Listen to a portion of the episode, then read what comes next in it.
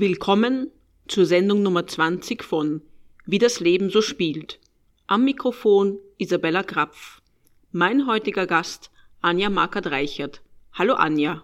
Hallo Isabella, ich freue mich sehr, hier bei dir sein zu dürfen. Vielen Dank. Stell dich bitte musikalisch vor, was sind deine Projekte und stell bitte deinen Verein vor.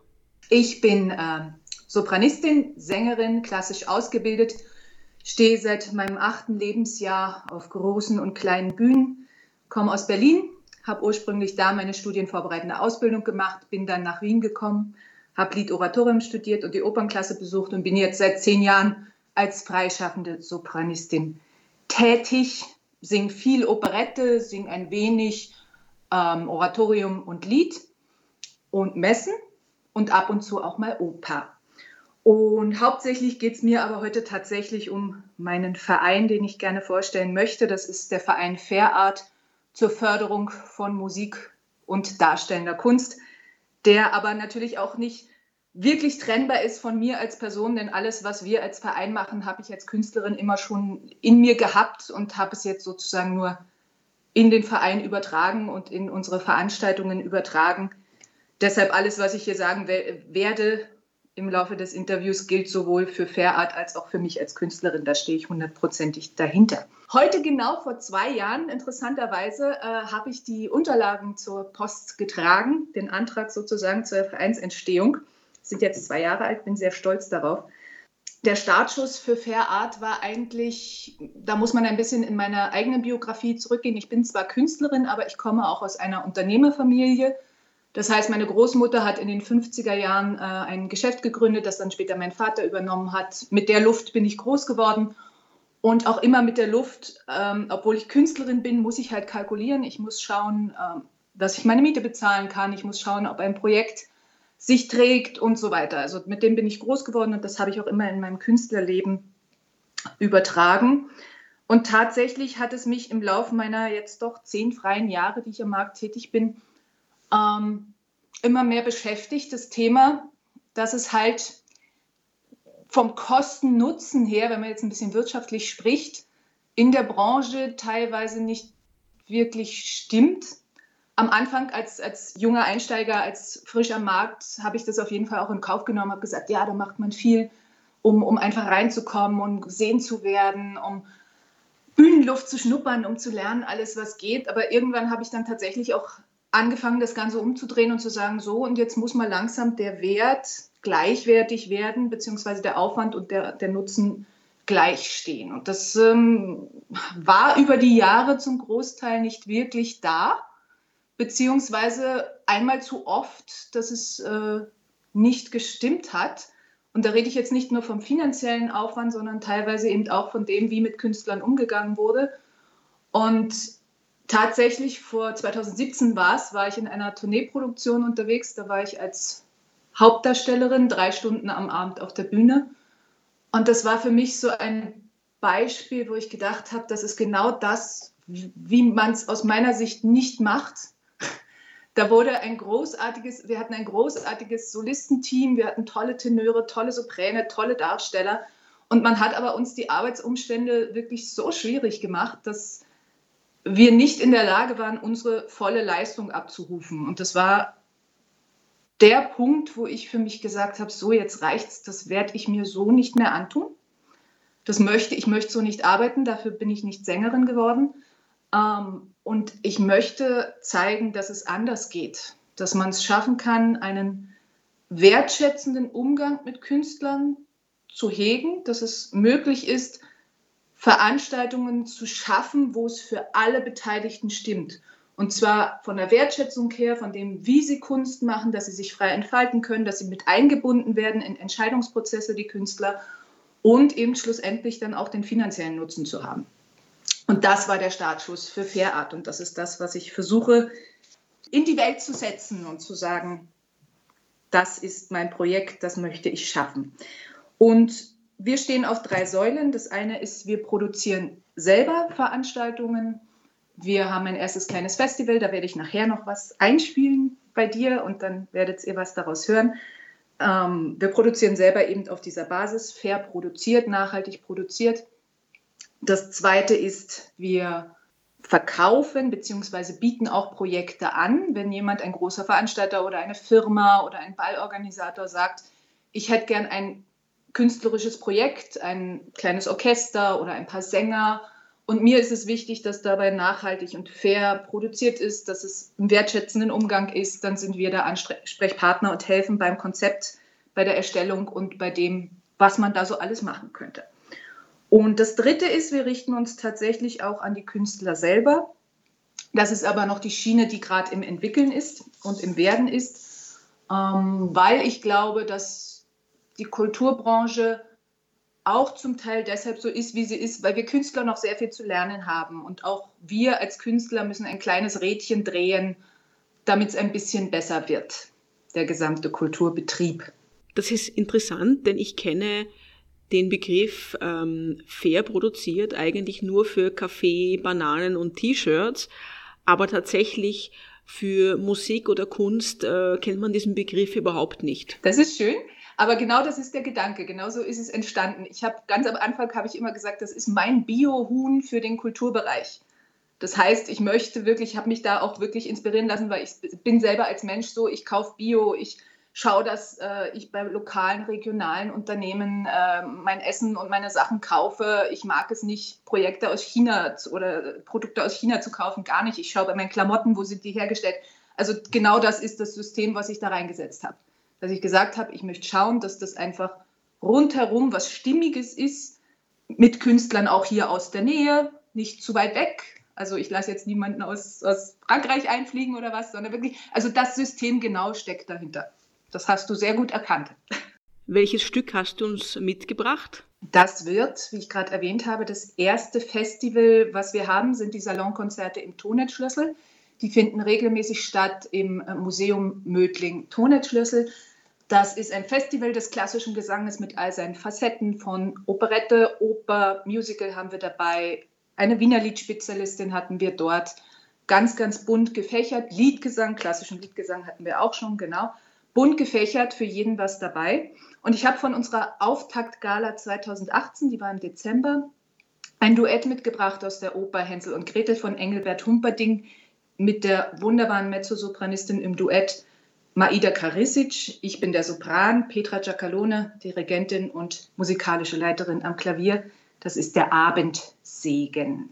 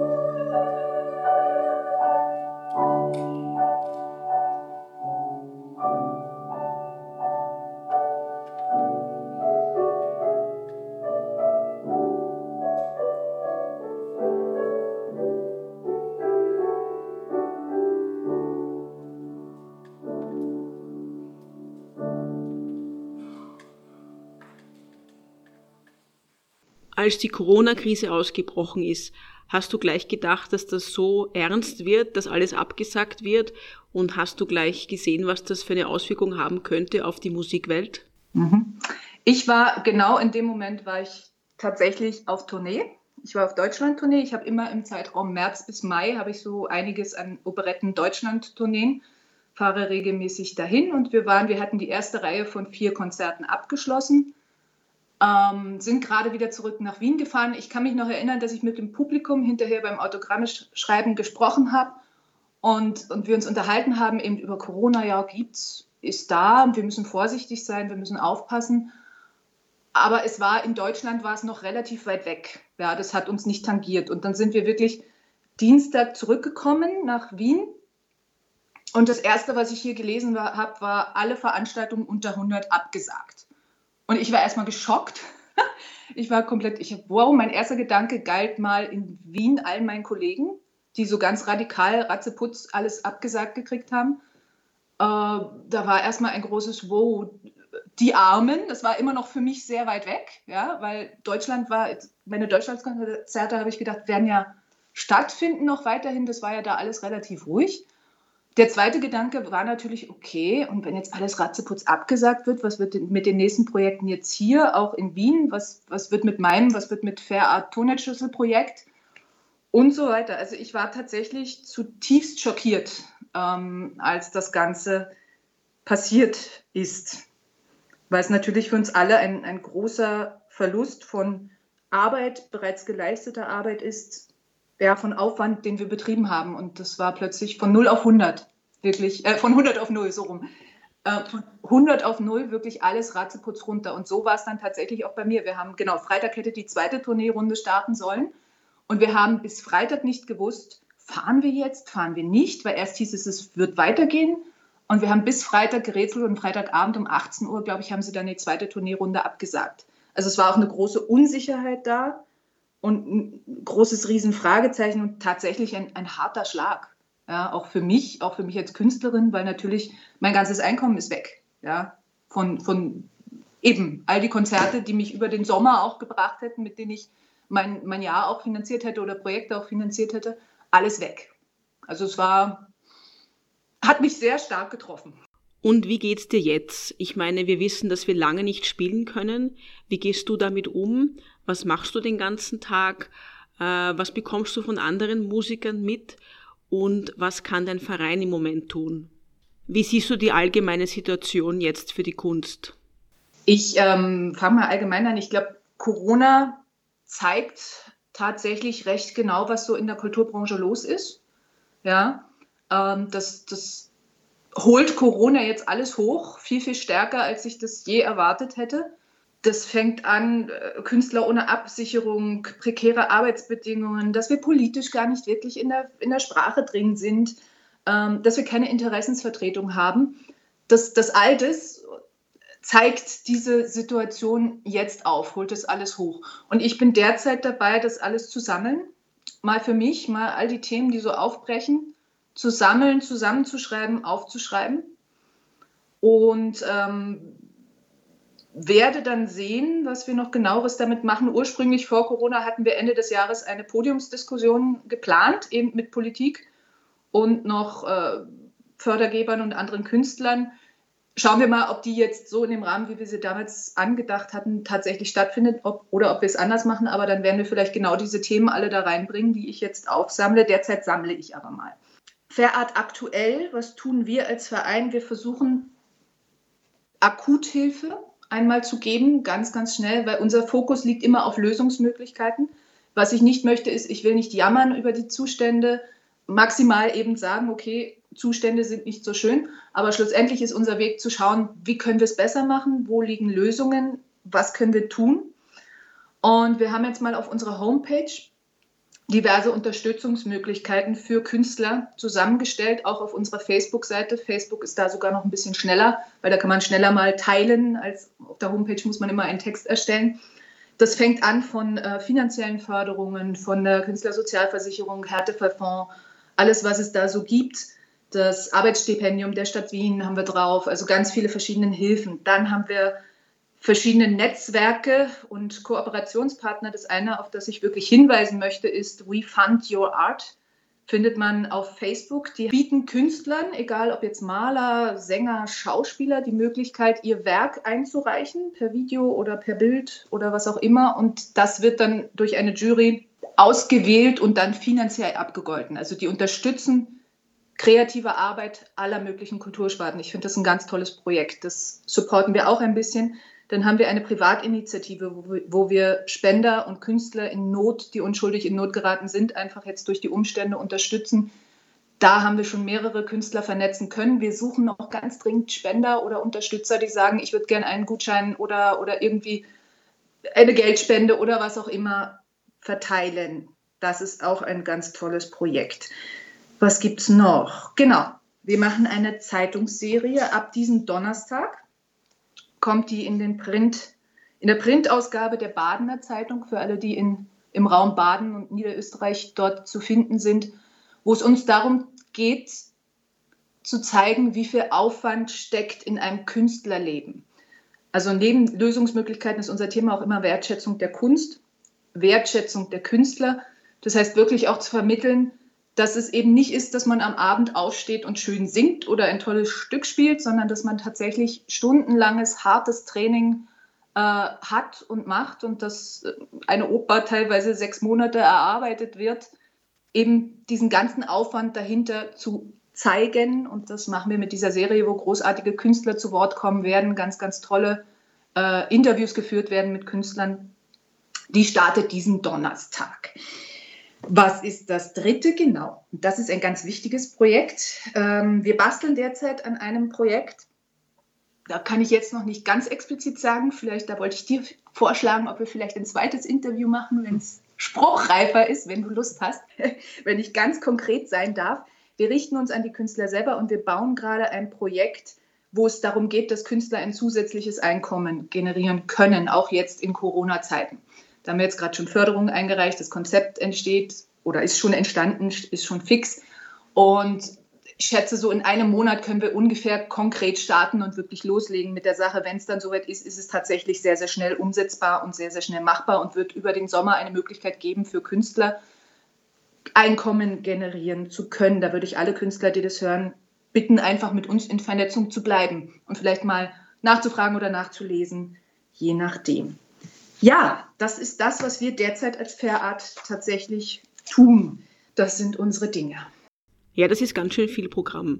Das Problem ist ja, dass wir jetzt nur die Möglichkeit haben, online zu arbeiten und die Künstler, die das immer viel gemacht haben und die ganzen Plattformen kennen und immer online gearbeitet haben, die tun sich jetzt etwas leichter als die Künstler, die ihr ganzes Leben überhaupt nie was im Internet gemacht haben, außer E-Mails beantwortet.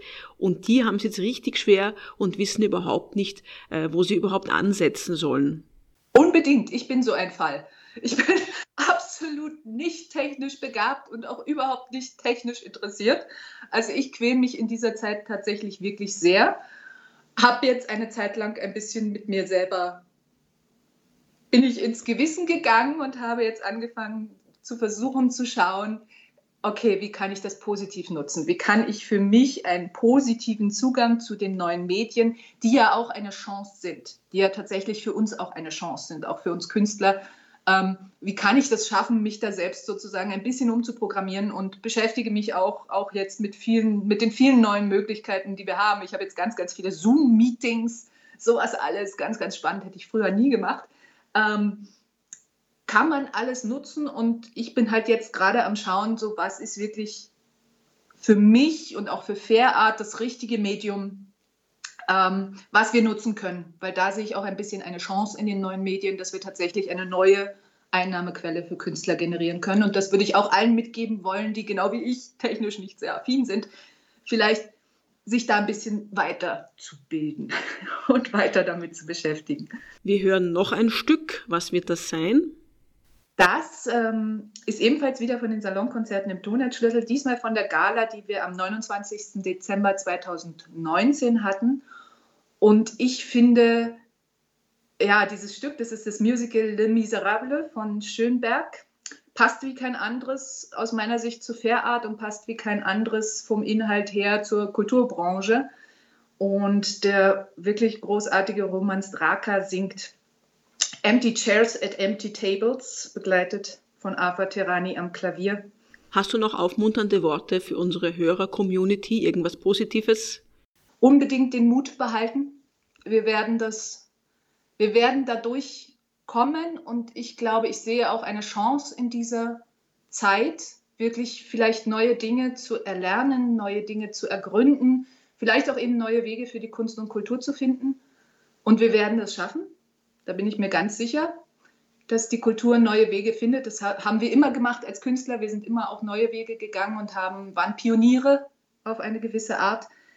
Das, was ich mir wünsche und was ich noch allen Künstlerkollegen und Kolleginnen mitgeben würde, ist einfach die Bitte, vielleicht mal in sich selber nachzuspüren, was kann ich selber in mir ein bisschen verändern und nachjustieren sozusagen, um Kunst, meine Kunst und mich als Künstler mit mehr Wertschätzung zu sehen und eben dieses, diesen Wert auch der Kunst zu vermitteln. Ja? Weil ich glaube tatsächlich, dass Veränderung beginnt immer zuerst in einem selbst und dann kann sich der Rest verändern. Ja, und das würde ich gerne mitgeben. Ja, danke Anja. Ich bedanke mich für das Gespräch und ich hoffe, dass wir bald wieder auf den Bühnen stehen können und Konzerte spielen können und dass auch dein Verein bald wieder live aktiv sein darf. Danke. Sehe ich ganz genauso. Vielen, vielen Dank, liebe Isabella.